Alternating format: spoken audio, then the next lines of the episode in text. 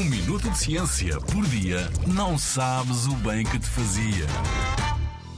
E se não sentíssemos dor? Entramos na cozinha e em cima do fogão está uma panela tapada.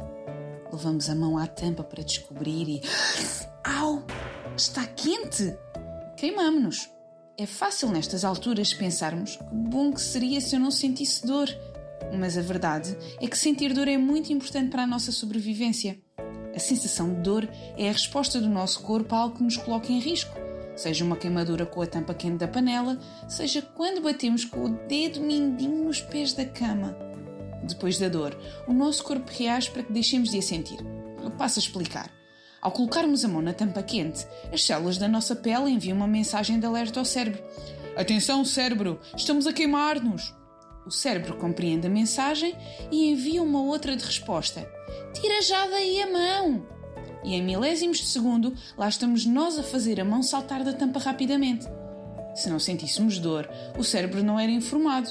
Não daria a ordem de retirarmos a mão e nós ficávamos com as pontas dos dedos em ferida. Sentir dor pode até ser muito desconfortável, mas é melhor isso do que não sentir nada, como acontece a algumas pessoas que têm uma doença rara chamada analgesia congénita. As pessoas que não sentem dor não conseguem perceber quando estão doentes ou quando se aleijam. Isto faz com que mordam muitas vezes a língua, com que andem sempre com nódoas negras e até mesmo com ossos partidos. Tudo isto sem se darem conta.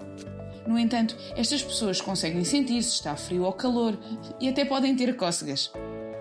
Em 2015, uma equipa de cientistas em Inglaterra ajudou uma paciente a sentir dor pela primeira vez, através de um medicamento. Este estudo, tal como outros, pode permitir aos cientistas desenvolverem medicamentos que ajudem tanto as pessoas que não sentem dor como as pessoas que estão sempre com dores. Quem diria? Afinal, há dores que vêm por bem.